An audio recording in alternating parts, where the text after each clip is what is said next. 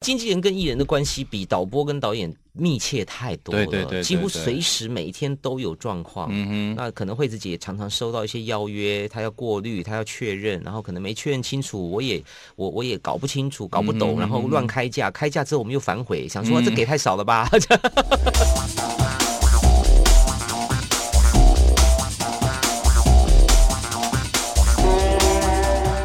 哥的身份很多，嗯，其实你以前自己也做过幕后，对对不对？对，包括拍拍戏啦、制作啊、广告啊、嗯、等等的。你觉得目前的人、嗯、台上的人，嗯，跟幕后的人在思考上有什么不一样？而且你台上台下都带过，是。我觉得我我我不知道我对不对了哈，应该是讲说，嗯，首先我很幸运的，比如说被被找去做导演哈，或者是做制作人这样。那再来就是说，这种人通常他都很烧脑了，嗯，因为你要管的事情已经不单单是好不好笑啊，或是产品介绍清不清楚啊，进广告的时间已经不是只担担心这个了，你可能要担心通告，嗯，你可能要担心这个导播的心情哈，你可能要 要顾一下嘉宾几点到书画，然后 round down，我自己还排 round down 啊，我我尽量准确，我希望大家准时上班，准时收工，因为我就希望。时间要给自己回家用嘛，嗯哼，所以这些事情我都经历过。那背后的人呢，他所顾顾虑的事情是更加全面的、更加深入的，嗯，更加大气的。好，你你不太可以只 care 自己。嗯嗯，那呃，假设主持人你搞定了，可是你乐队没搞定呢？嗯，好，乐队给你乱奏，嗯哼，这个局就不成了，对不对？好了，乐队搞定了，结果观众放鸽子，现场观众一台游览车没来，哇哩嘞嘞，这种事情怎么办？好，这是被制作人干掉啊。好，那好，OK，车来了，好，便当没到，完蛋了，我们已经宣布放饭三十分钟，但是却没饭吃，所有人等便当，这就是幕后的人要思考的。包括我，即使做导演的时候，我他还是。场记或是呃制片会来问说，我们晚餐要吃什么？我说你们自己决定就好了嘛。然后那明天早餐要吃什么？要烧饼？要中式的还是西式？要麦当劳的和满福堡还是烧饼油条？所以你要想的事情很多。嗯哼，OK。那在台上呢？你就跟因为想的少，在台他在台上呢，想的比较专一啦。当然，你其实最重要的任务就是把把工作把主持做好，就是就是这样子，就把把这个场面顾好。那其他的事情。呃，就像我刚刚讲的，麦克风没声音，其实照道理说是制作人、导演要去处理的。对，照道理说是这样。对，对，那像其实我们刚刚前面讲到，其实焦哥一直让大家的印象就是很很有亲和力，然后跟幕后的人也没有，有时候我也是很凶的。可是我觉得在工作上是一回事，因为是你，因为你做的够好。嗯，如果你今天做的不够好，老实说。我连笑容我都不想给你，嗯，因为我必须讲，我们出来不是博诺，嗯哼，我跟你会坐在这个会议室，嗯，或者说我跟他会站在那个舞台上，嗯，不是出来交朋友、郊游、露露营野餐的，嗯哼，我们来只有一个目的，把这个秀做好，嗯，所以如果你渎职的话，我是不会。不太会给你好脸色看的，嗯哼。但是如果你做的非常好，我会非常的感谢你跟喜欢你，嗯哼。所以我认为这个事情是 这个部分有点好恶分明，嗯哼。好，那那至于说结束之后会不会变朋友，那是另外一回事，嗯。像我有很多的呃所谓的幕后的朋友，其实都是在没有合作之后好几年，嗯，才开始吃吃喝喝，嗯。因为在合作的当下的那几年，其实我们压力都很大，嗯。所以他脸很臭，我脸更臭，嗯。所以很难说下了班还去把。把酒言欢，嗯，那通常都是把节目做好，问心无愧为前提，嗯，而不是说等下下班吃什么，我我不会管这个事情的。嗯嗯、因此，你你是因为你很好，所以我才会觉得觉得说，肖哥，既然你都说你很好了，能不能帮我们讲一下哪里好？我觉得就是你刚刚。都有提到哈，你会为别人设想哈，然后你去开始改变自己。嗯，我觉得老屁股啊，都会有一种成见嘛，就啊，挖到这里咋你啊，你被立功这立刚姆得利哈，没有啊，你看看，就像刚刚戴尔大叔说，哦，原来在。被焦哥叫戴尔大叔，好奇怪。不会不会，乐乐团 say band 的时候，原来可以玩个游戏哦。嗯、那我们以后都照办，不管主持人是不是黄子佼，我不是做给黄子佼看的，嗯、我是完整了我的秀。对对对。那这个秀不只是服务谁，不是只有服务那家人寿，或是服务黄子佼。嗯。这个改变就会让我觉得很敬佩。嗯。这些微调其实都让彼此的工作更顺遂。嗯哼。OK，焦哥，小燕姐怎么教你们啊？他没有教，那他怎么做？因为我觉得你们应该从他身上得到很多的东西。身教，身教。OK，我我我认为小燕姐，小燕姐对我跟我对露露是完全不同的。哦，怎么说？因为我跟露露的状态是活在二零二零，那么二零二一或者是二十一世纪。因此，我们的速度很快。你上一秒出包，下一秒网络新闻就出来了。嗯哼，小英姐那个时代是上一秒出包，明天报纸才会出来。对，中间大概有十五小时可以收音啊。嗯哼，把这新闻搓掉。嗯哼，好，你好，报大一点，坏的没事了。嗯，老板出面了。嗯哼，所以这个时代，你的所谓的师傅。看徒弟会很有压力，嗯，你的错马上被看见，嗯，所以你更不能出错。那小燕姐那个时代呢，还可以稍微，她也确实帮我去收音啊，收过很多次啊，呃，然后呢，我所谓的身教就是说，她自己把事情做分内做得很好啦，像不迟到啊，嗯嗯，呃，造型她自己会准备很多的鞋子衣服来搭配，嗯，你不要全靠制作单位嘛，嗯。啊，呃，假设今天鞋子借的不好，你就摔摔麦克风，那你自己不会准备啊。嗯哼，你懂我意思吗？嗯、就是说，你的钱都花到哪里去了？嗯，你都都拿去赌博啦，还是都都拿去养小三啦？嗯，你为什么不多买两双鞋子呢？就觉得这件事情是艺人也要自己顾的事情。对啊，嗯，他他给我的感觉是这样。嗯，当然不是所有艺人都这样哈。嗯，他可能有些艺人要养家嘛，啊，可能要要要买房子嘛，啊，买车子啊，随便。但是小燕姐给我的感觉就是这些做法让我很认同。嗯，那这种身教啊，包括你讲。不迟到啊，这些等等，或者说是他会呃参与很多 idea，嗯，啊，这个都是我从他身上看到的，然后学到的。嗯，因为我我认为，虽然导演是导演，导播是导播，主持是主持，可是毕竟上去要 handle 跟要说话的是主持人。假设他没有办法完全认同，或者说没有办法完全的有自信的站在小巨蛋的正中央，其实蛮恐怖的。嗯嗯，他只是硬背，嗯，或者说是传声筒。嗯，那这个秀不会好看。嗯哼，嗯。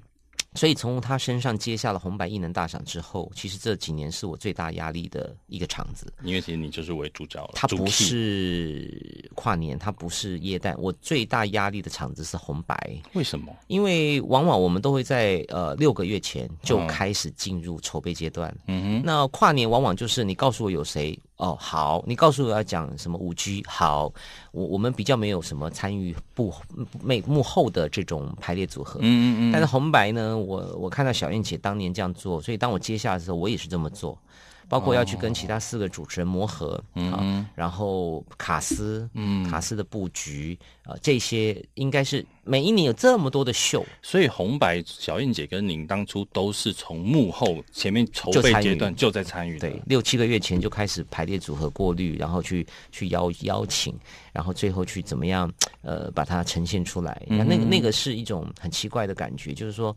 呃，我我可能我我自己对除夕的这个所谓的秀，我也比较在意，更加在意，因为它必须要多一些些的温暖，而不是只有像跨年普遍是嗨嘛。嗯，没错，跨年普遍就是嗨嗨嗨，所以主持人也不用出来，反正歌手嗨够嗨，他们就够了。对啊，最后烟火一放，就大家就满足了。嗯哼，所以红白对我来讲，它的起承转合，我也是从小燕姐身上看到的。嗯哼。既然我们是给幕后一道 spotlight 啊，嗯、我们来聊一下焦哥的幕后。嗯，焦哥其实为什么焦哥很好沟通，原因也是因为你有一个很好沟通的经纪人，跟很熟悉的助理。嗯、其实交割经纪人是惠子姐。对，那我们跟惠子姐一直都有保持联络啊，通告啊什么的。嗯，那焦哥要不要来聊聊你身旁的这一些助理、经纪人们，是对你来讲有什么样的印象？呃，我我我觉得。经纪人有两个功能，嗯。啊，很大的。第一个叫做擦屁股嘛，嗯哼，就是当你有情绪，你翻脸，然后你不开心，然后或者是厂商出包或者什么，你两边都要擦。嗯，有一部分你是帮厂商擦，是。安抚艺人，对，一部分你是要帮艺人擦，嗯、去安抚客户。啊。啊我我我老实讲，我也有讲错话的时候，我也有讲错董事长的名字，等等等，那都是他要去道歉的。都要去道歉，当然最后就是说永不录用嘛，啊，大概是这样。嗯、哼那我觉得这个东西都是他要去面对的，嗯、因为我们通常不会去直接接触到呃执行者嘛，是啊，包括公关组啊或什么的。对对对，所以我觉得经纪人擦屁股这个这个 EQ 啊跟情商是非常高的。嗯哼。第二个就是说他要有很多的呃说服双方的一些些逻辑。嗯。客户要什么，艺人不一定要。对，艺人要什么，客户不一定答应，嗯、所以他如何从中斡旋啊？嗯、然后用比较一样，也是高 EQ、高情商的方式，嗯，去皆大欢喜，嗯，包括价钱的谈判，嗯，你这边要开多少，那边要拿多少，这边。然后中间要取得一个平衡，嗯哼，所以我觉得惠子姐，因为她年纪也比我大哈，她的她的稳定度很高。你们合作多少年了？很很多年。她以前是小燕姐广播节目的幕后制企划，是，然后慢慢转做经纪，呃，当然中间还有很多什么看合约啊，或者是等等这些杂事。她常常在公司加班，通常都是为了这些行政，嗯，行政事务。呃，当然必要时还要帮我递水啊，这很多杂事了。所以我觉得经纪人最重要的还是就是刚刚那两个关键字：情商跟 EQ。嗯哼，我们来来一个节目常有的套路，要不要跟惠子姐说些什么？呃，我我其实。平常哈、哦、也蛮凶的，啊，因为我还是老话一句哈，我我其实不是来跟你交朋友的。今天你身为我的经纪人，你也扛了一部分的压力哈。嗯，但是我希望呃，我做的一切都让让你觉得为荣哈。嗯，就是不要觉得带这个艺人很丢脸啊，或是很失败。嗯，所以呃，恶心的话呃，我们真的很少说，因为我们、嗯、我们的合作蛮发发之于情，止乎于理的。嗯，好。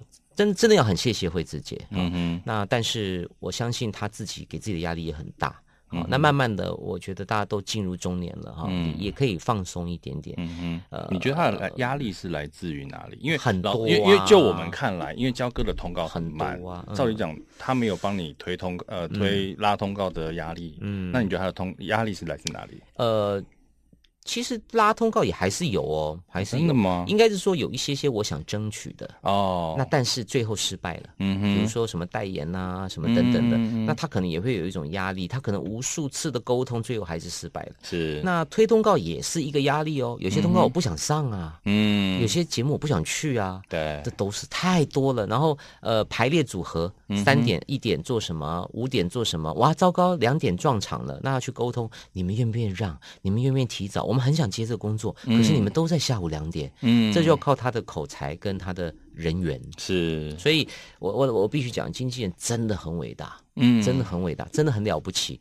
那当然，呃，我刚刚讲说，我以我以呃他以我为荣这件事情哦，也不容易，嗯，就是说，嗯，你要怎么样做到让他心服口服，嗯，你自己也要以身作则，嗯，他很累，然后你会发现。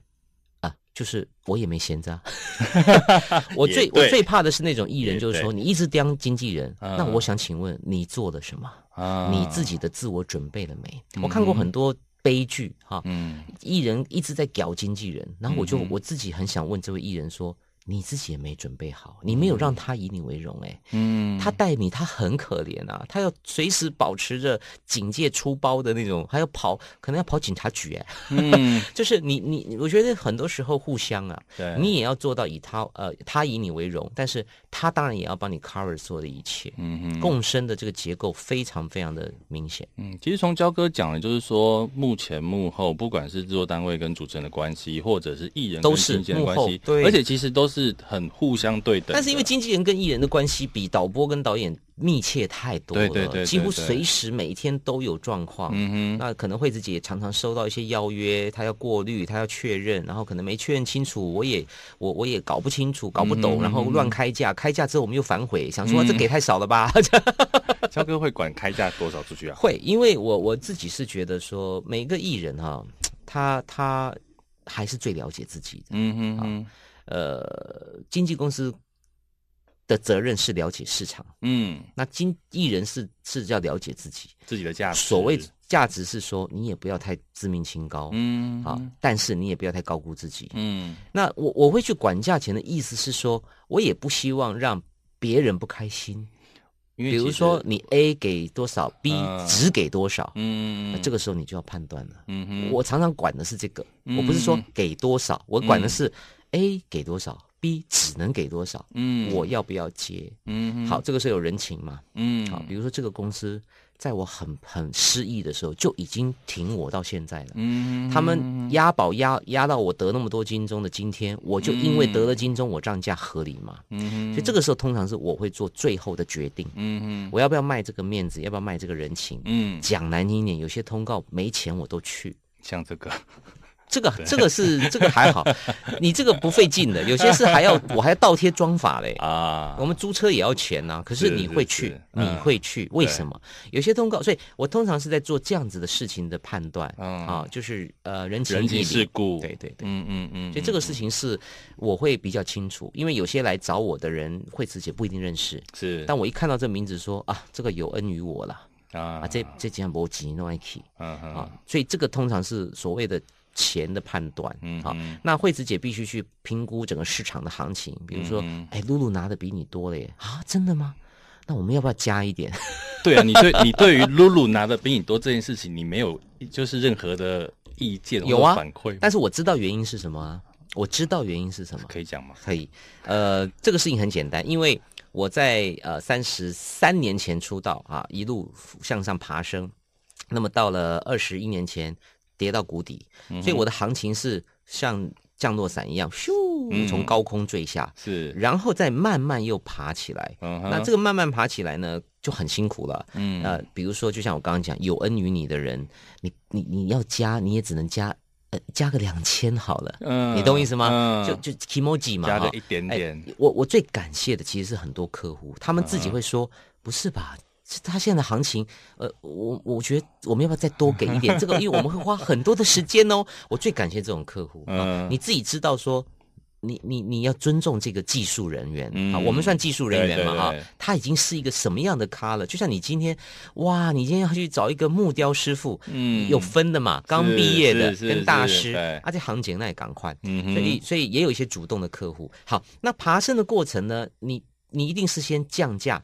贱价求售嘛，嗯，贱卖自己，好，在某个阶段，我必须要贱卖自己，嗯，我才会有舞台嘛，嗯哼，然后慢慢慢慢爬。可是露露他们是一路顺遂，嗯，所以他的起跑点呢，嗯，已经是在高点了，对，已经是某个阶段的我的高点，嗯，那他每年再加一点，因为他。没有出包啊啊，他再加一点，哎，他他上进去讲啊，再加一点，他当然到最后比我高啊，是，所以我是从谷底慢慢爬回来，他是从嗯山坡往上走，嗯，所以他到最后，我们假设每年都都加一点。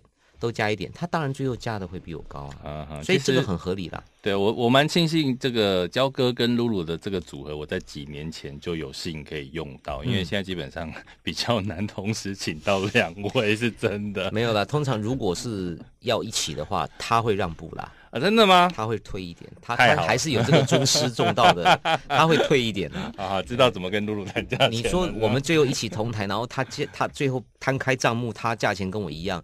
这客户也也觉得有点奇怪吧？这没道理嘛！我也不敢拿小燕姐，我不可能拿的比小燕姐多啊！这是尊师重，对呀、啊，所以 OK 啦，大家不要怕了。但我我就是一个很理性的人，嗯，好，讲难听点，谁不想多赚？对啊，我、呃、可是偏偏演艺圈不是以资历来看价钱的，嗯，好，很多资深艺人没有舞台，他就算五千块你都不请，对吧？不是因为他资历高就是五百万，不是。所以，所以我觉得大家都很辛苦，我也不用，嗯、我也不该，我也不能倚老卖老，嗯，大概是这样的心情。OK，我觉得最后我们请焦哥，我觉得来这边啊，给呃幕前或者是幕后、嗯、有想要走这个行业的人、嗯、一点建议。我刚刚其实哈，答案都在里面。啊，就是热情两个字。嗯，假设你今天做幕后，你一定知道说他很苦，嗯哼，但我告诉你，以前更苦，嗯哼，以前。大家应该都听过嘛，比如说伟忠哥的故事嘛，嗯，他是管你三三教九流的，啊，就算你是郭子乾，我们看连环炮就是为了看郭哥啊，当年啊，对啊，很好，我喜欢，嗯，对不对？是他吗？应该是他吧，是他是他没错，是他，他照打，他管你的嘞，嗯，现在谁敢打？你一打我就告你啊，我就靠北影视了，对不对？所以各位幕后的你们已经算非常舒服了。对，不用跪在地上。基本上现在比较少听到，有跪在地上写大字报，不用，也不会被丢本，不会。对，基本上不会被丢本，不会被打，不会被打。最严重就是就是暴力了嘛，霸凌嘛。对啊，那你们就坐在那里打电脑，舒舒服服、漂漂亮亮的。那所以你如果还觉得累的话，嗯，我就只能说你没有热情。也是啊，我我前呃最近分享一个文章。因为我自己在做访谈节目嘛，我分享了一个访谈的内容。嗯，我想到我十几年前在做封面人物的时候，嗯，我们是要去中央图书馆找找报纸出来看，找旧报纸。现在 Google 就有啦，嗯，对不对？轻松多了，就在家做资料就好了。对，我以前在央图就待一天，很棒啊。对啊，可是那些东西啊，我必须讲，谁都偷不走。对，你要变成一个大咖，一个大腕，只有不断的吸收跟累积。嗯，好，你的资历再累。你都偷不走，嗯哼，你可以坐在这里做 podcast，因为你有故事，嗯、对，这故事是血泪汗换来的，真的。那我们能够坐在这里到三十三年都还有舞台，也都是血泪汗换来的，嗯哼，所以没有捷径。包括我刚刚为什么一直讲热情哈，嗯，你一定会累，即便我走到今天了。我还是会疲乏，嗯、所以我请辞三金典礼了。嗯、我不是因为说呃，就是什么压力，不是，是因为我自认为我江郎才尽的。嗯，那江郎才尽也是一种累，心很累，嗯，不是身体的累，嗯，脑很累，嗯，好，那么所以变成说，可是我还是喜欢工作。比如说我这几年反而去转战台北电影奖。啊，台北电影奖的规模大概是金马奖的五分之一吧。嗯，可是我反而觉得有意思，嗯，很近。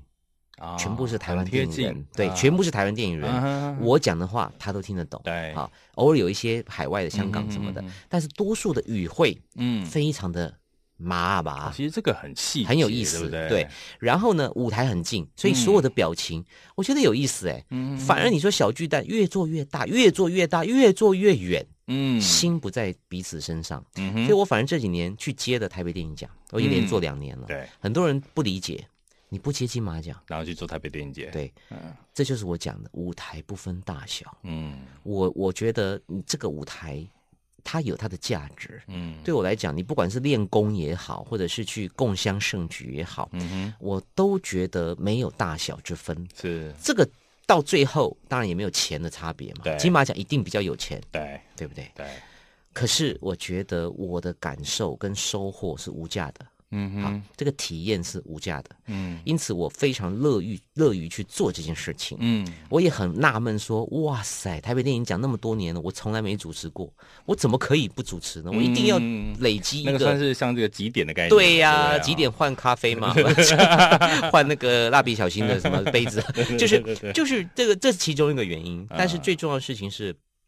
我自认为我对这个行业很有热情，嗯，我很希望跟大家站在不同的舞台上，包括设计圈，包括时尚圈啊，呃，好，你跟我讲你预算有限，没关系哈，就是我也累积一个履历表，嗯，好，那我也贡献一些我的技术，啊，但是可以让这个活动 maybe 有机会 upgrade，或是被更多人看见，嗯。不然你永远都在舒适圈嘛，嗯，设计圈的活动永远只有设计人看到，嗯，可是因为我去主持了，我的脸书一分享会有。路人看到，嗯，对吧？对，会有呃，真的是可能一个卖鸡排的人看到，或者是一个开开问奖啊问讲看到。我觉得焦哥多好，特别是你在社群上的运用啊，基本上因为老讲，我们说真的，很多艺人在自己的社群上分享文章，会觉得是业配是有收费的，嗯，可是其实焦哥完全没有在管这件事情，哎，该有业配还是要有了，对，可是就是你会主动去分享很多，但是百分之九十都是我爽，对，我觉得这个泡菜好吃，我觉得焦哥的流量来讲。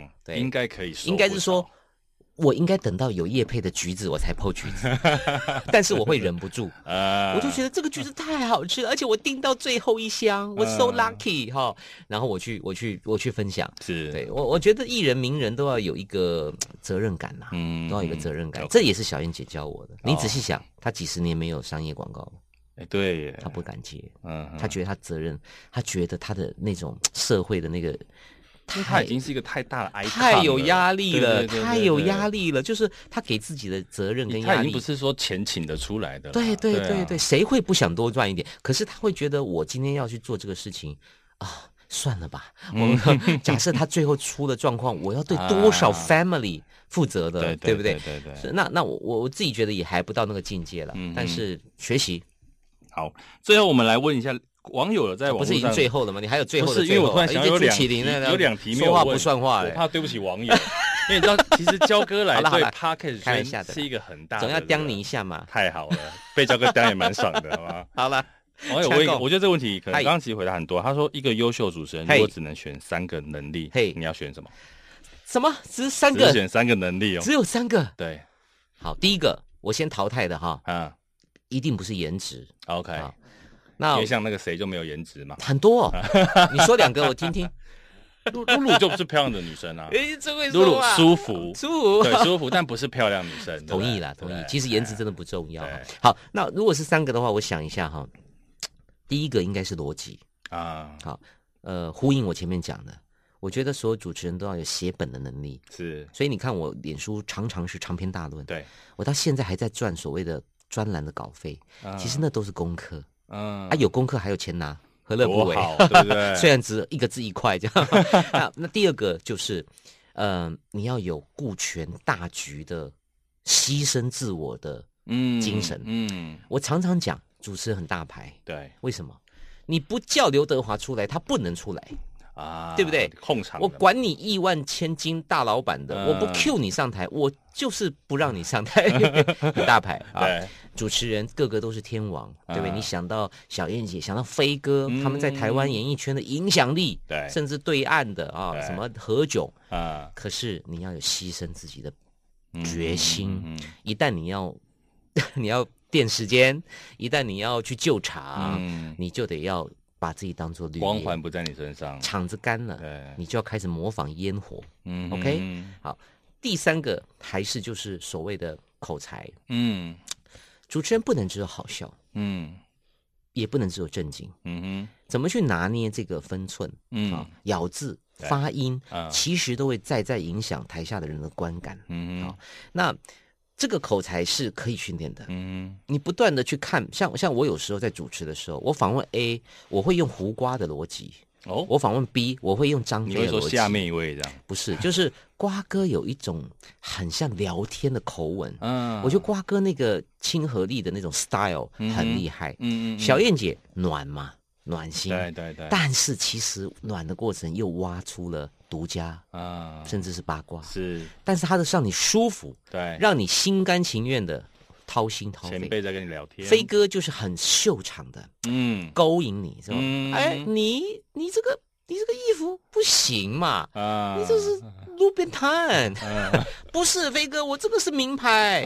他会勾，用一种很浮夸的语调，所以每一个人都有他的专业的 style。嗯，我会去融会贯通，嗯，变成我的口才。嗯，每个人口才都有优点，even 你也有你的优点，我还没找到。对，但是可能有，可能有，可能有。对，所以我大概就是这三个。OK，嗯，好，最后一题，真的最后。嗯，这个网友问的很有趣，他说：“如果你有机会参与制作台版的 Netflix，嗯，焦哥有想要做哪个类型的影集吗？”OK，呃，我这几年因为常常去啪啪走嘛，包括疫情期间，我很开心去了台湾好几个县市，是。我去去去工作，但是其实我工作结束之后都在逛市集啊，还有那些小店，嗯，我认识了非常多台湾很基层的、很可爱的一群人，嗯哼，那我认为他们的这些故事非常值得被看见。好，那当然，Netflix 不是只有影集嘛，它可能有些纪录片，好，有一些些呃，像像《周游记》，它是一个实境秀。对，我非常非常想要带大家重新认识宝岛。嗯，那这个是我的角度哈，也不一定对，但是起码我有看到一些些非常。令人佩服的，嗯哼，所谓小确幸，对。我那天也在电台讲，小确幸常常被很多人批评，嗯，因为你们就是成不了大器，嗯，你们我们如果台湾人每个人都小确幸，我们哪来下一个张忠谋呢？啊，我的是丢高呀，哪那么多张张忠谋？哪台全世界也没有十个张忠谋，对、啊，郭台铭、施崇棠能有几个？对啊，就算他的接班人也到不了那个境界，因为时势造英雄。啊，记得喜尊科技岛正在起飞，他带领的团队像施崇棠大哥哈华硕，他们都在小办公室，好几个精英啊，嗯，好几个精英，慢慢的，然后才开发。其实包括那个比尔啊，不是、嗯、那个那个苹果那个过世的那个那个那个那个贾伯斯，贾伯斯也是在车库里面，啊、对，那是时势造英雄。是好，现在这个时代要去打造一个怪兽企业很难了，嗯，所以不要强求小确幸。在那个领域，他把泡菜做好，嗯，我觉得他很伟大，嗯，他认真讲究食材，即使他真的每个月只赚五万块，嗯，我觉得他很伟大，嗯，你知道去年我做一个杂志访问，他们问我二零二零关键人物是什么，我讲的都不是什么大大咖，当然我忍，我还是有提到防疫团队，嗯，抗呃很了不起的抗疫英雄哈，是。我其实讲了两种人，一个叫做外送员。啊，一个叫做社群小编嗯哼，我觉得他们现在是控制这整个世界的线上跟线下，真的是不是？真的，你就算是柯文哲，小编都在帮你擦屁股，对，帮你化妆，对，很多文章不是你写的，小编写，小编写的，回复留言小编回的，对对对。然后呢，所有的疫情出不了门吃饭，都靠什么外送员？外送员。所有的店家要维持他的营业额，没有客人，对，靠外送员穿梭，还有出人命的，很辛苦的。所以他们是伟大，所以我想把这些东西拍成故事，嗯，好，把它说出来。那但是如果拍影集的话，哎，我之前看了一个舞台剧叫《苦鲁人生》，苦鲁人生啊，你要看，你会落落泪的。我知道是那个他把舞台翻转，嗯，我们观众看的是后台，嗯，前台背对墙壁，嗯，我看到好感动，我忘了我有没有落泪，但是那就是 crew。黑衣人，crew 就是团队嘛，背后的 crew 们的苦鲁人生。嗯哼，他没有大明星演出，嗯，他台上没有温昇豪，没有露露，嗯，但是你我非常感动，嗯，如果他能够变成一个影集，会非常精彩，歌舞片，就在讲你们。我们先从听 podcast 开始，听 podcast，然后前进 Netflix。对，好，我们募资，好，我们募资。今天焦哥说我们募资，把它拍出来，真的。好了，今天真的啊，很舍不得放焦哥走，今天真的非常开心，我。觉得去年我还在拿小白板给焦哥看，然后这边录影。今天可以坐在这边跟焦哥做一个专访，我真的觉得非常非常的荣幸。谢谢你，然后也真的谢谢焦哥愿意来。好，我这是我的荣幸啊，好吧？那个也焦哥，请大家呼吁一下，让订阅一下这个给幕后到。对，这是我看到最有意义的一个，尤其是对影视工作有兴趣的朋友必听的 Podcast。给幕后一道十八赖，为什么是十八呢？其实我们是谐音十八赖啦，因为十八赖一般一般打台上嘛。对呀，那是 S P O T。对对对，那为什么不直接就是 S P O T？因为我们想要一个谐音的趣味。只做十八集？没没有，小哥，那你这是你这是第十六集了，你知道吗？对，倒数第三集，大家赶快听起来，不然剩三集喽。请大家订阅、分享，然后让更多人可以知道幕后人的辛苦。OK，谢谢焦哥今天来到节目上，再次谢谢焦哥，拜拜，谢谢大家，拜拜。